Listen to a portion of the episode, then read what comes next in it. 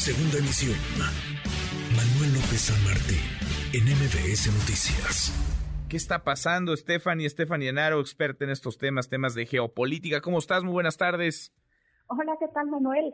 Muy buenas tardes. Pues estoy feliz de saludarte, pero preocupada por esta escalada de violencia que se ha dado entre Rusia y Ucrania, Manuel, y regresar al origen de este conflicto que pensábamos que iba a durar unos días, alcanza unas cuantas semanas.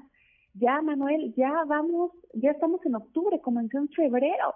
Ya estamos cerca de seis meses y en lugar de acabar, Manuel, parece que se va a intensificar.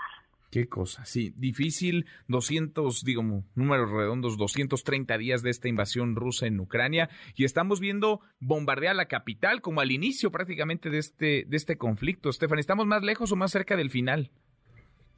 Yo creo que estamos más lejos del final, Manuel, porque vemos cómo se intensifica la guerra, pero no vemos ni una sola propuesta de paz que haya sido capaz de sentar a Vladimir Putin y a Volodymyr Zelensky para que esto se acabe. Manuel, es impresionante ver los bombardeos, no solo en Kiev, sino en otras 14 ciudades de Ucrania, fueron 15 en total las que recibieron estos 40 misiles disparados desde Rusia, que disparó 80, pero lograron interceptar 40. Entonces, esto podría haber sido mucho peor. Y nos habla primero de la reacción que está teniendo Vladimir Putin. Esto tiene que ver con un puente que une Kiev y Rusia, que fue bombardeado el fin de semana. Putin lo, lo califica de un ataque terrorista y entonces responde de esta manera y nos demuestra una vez más que Crimea es el símbolo de esta guerra, porque Crimea es el inicio de este conflicto desde que Rusia logra su anexión en el 2014. Hay una guerra civil que permanece abierta y esa guerra civil escala hasta convertirse en lo que es hoy. Y de alguna manera Ucrania ha dicho que no va a descansar hasta que Crimea vuelva a ser ucraniana y Rusia dice que Crimea es rusa y que no va a parar hasta poder unir a Crimea con un puente terrestre que incluye estas provincias de Donbass que ya han sido anexadas.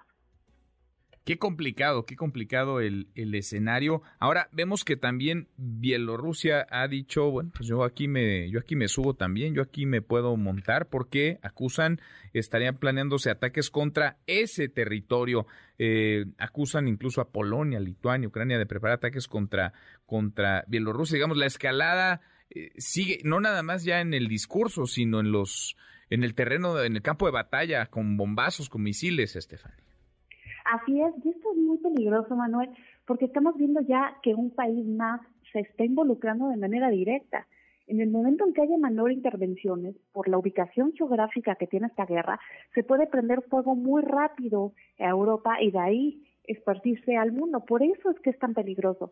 Ahora, Manuel, estamos viendo que la integridad territorial de las naciones ya no está garantizada y estamos entrando a un nuevo capítulo de la historia en donde probablemente vamos a ver el mismo ejercicio entre China y Taiwán y, ¿por qué no?, entre Corea del Norte y Corea del Sur, porque no hay que olvidar que cuando inicia este conflicto, Corea del Norte empieza a probar sus misiles y ya ha habido una escalada en la tensión entre Corea y entre el Mar del Este que tiene que ver directamente con Japón y el apoyo que representa para Estados Unidos.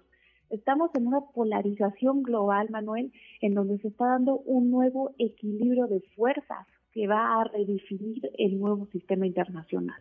Pues vamos a ver de pronóstico reservado lo que venga en las próximas en las próximas semanas o en los siguientes días, casi te diría en las en las horas por venir. Stephanie, gracias como siempre.